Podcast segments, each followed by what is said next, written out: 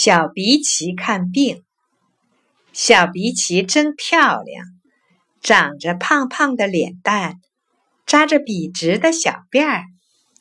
有一天，他病了，瞧，小辫儿旁边烂了个小窟窿。他上水果医院去看病，医院里的病人真不少。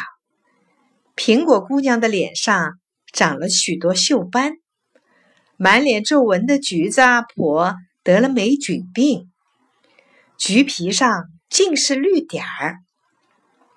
桃子大姐肚子里有了虫子，想不到啄木鸟医生不肯给小鼻奇看病，说他不是水果，不该到水果医院来。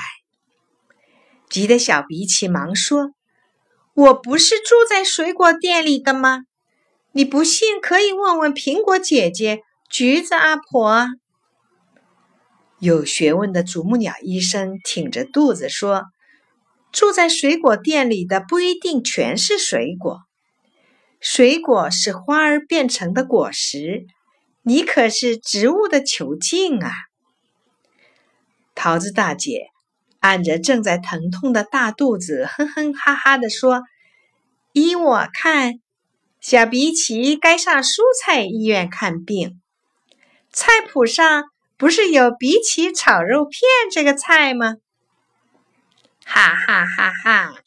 大家都被桃子大姐的话逗乐了。